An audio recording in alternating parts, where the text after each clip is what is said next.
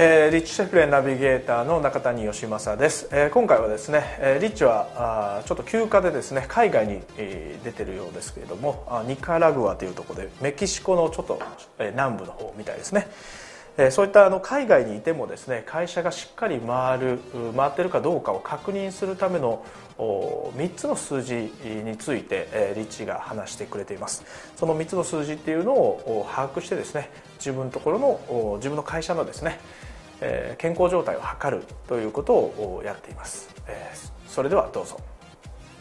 こんにちは、リッチ・シェフレンです。まだニカラーグアにいます。今日は前回お話ししたレポートについての続きをお話ししましょう。こうしてニカラーグアの海辺の岩の上にいようがどこにいようが、ビジネスがきちんと回っているかを把握するための鍵となる指標とレポートについてです。私は3つの数字に着目するようにマイケル・マスターソンから教わりました。ここはちょうどマイケル・マスターソンの家の敷地なので、ある意味ぴったりの話題ですね。その3つの数字とは、毎月必要な新規顧客の人数、その顧客獲得にかかる費用、そしてその顧客の障害価値です。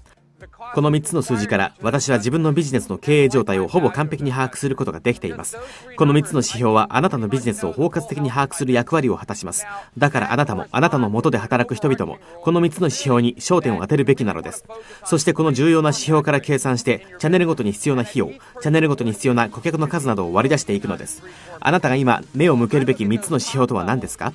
もし何に目を向けるべきかわからなければそれは大きな問題です。なぜならあなたがビジネスのどの部分を日々成長させるべきなのかを知らなければ、その日その月、その土地にすべきことに優先順位をつけることはできません。これが今日のヒントです。あなたのビジネスの鍵となる3つの指標を把握しましょう。先ほども言いましたが、私のビジネスの指標は、新規顧客の数、その顧客を獲得するために必要な個々の費用を足したもの、そしてその顧客の障害価値です。顧客の障害価値についてもう少しお話しさせてください。もしあなたが顧客の障害価値を把握できないようなら、ある一定の期間に区切って考えてみてください。我々のビジネスでは90日間に区切っています。我々のビジネスにその顧客が登録してから最初の90日間の数字を見て、その顧客の実際の価値と本来どれくらいの価値があるべきかを把握しています。我々はその90日間をもとに数字を分析しているのです。とにかく、あなたに必要な指標が何であろうと、その指標を知ることがあなたのビジネスを成長させていくのです。それではまたお会いしましょう。リッチ・シェフレンでした。大きな利益とその向こう側へ。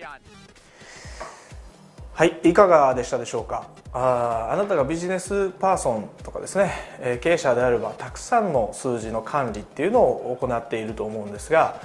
会社経営にとって非常に重要な3つの数字を管理することによってあなたの会社の健康診断をしていくという考え方ですね。一つは、まあ、リッチのビジネスの場合は一つは新規顧客の人数ですね。であとは広告費。でライフタイムバリュー顧客障害価値を測っているようですね。で多くのビジネスの場合はあおそらくこの辺が一番重要な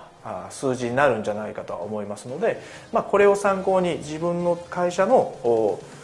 重要な数字っていうのを一度洗い出してみてください。そして、えー、車のですねダッシュボードについているメーターのように、まあ、スピードメーターとかですねタコメーターとかあガソリンがどうなってるかとかですねそういった3つの数字をダッシュボードに、え、見ながらですね自分の今置かれている立場とかですねこの先のイメージっていうのをしていくことによって、え、非常に安定した会社を作る成長していける会社を作る一つの要素になると思いますのでぜひやってみてはいかがでしょうか、え、それではまた。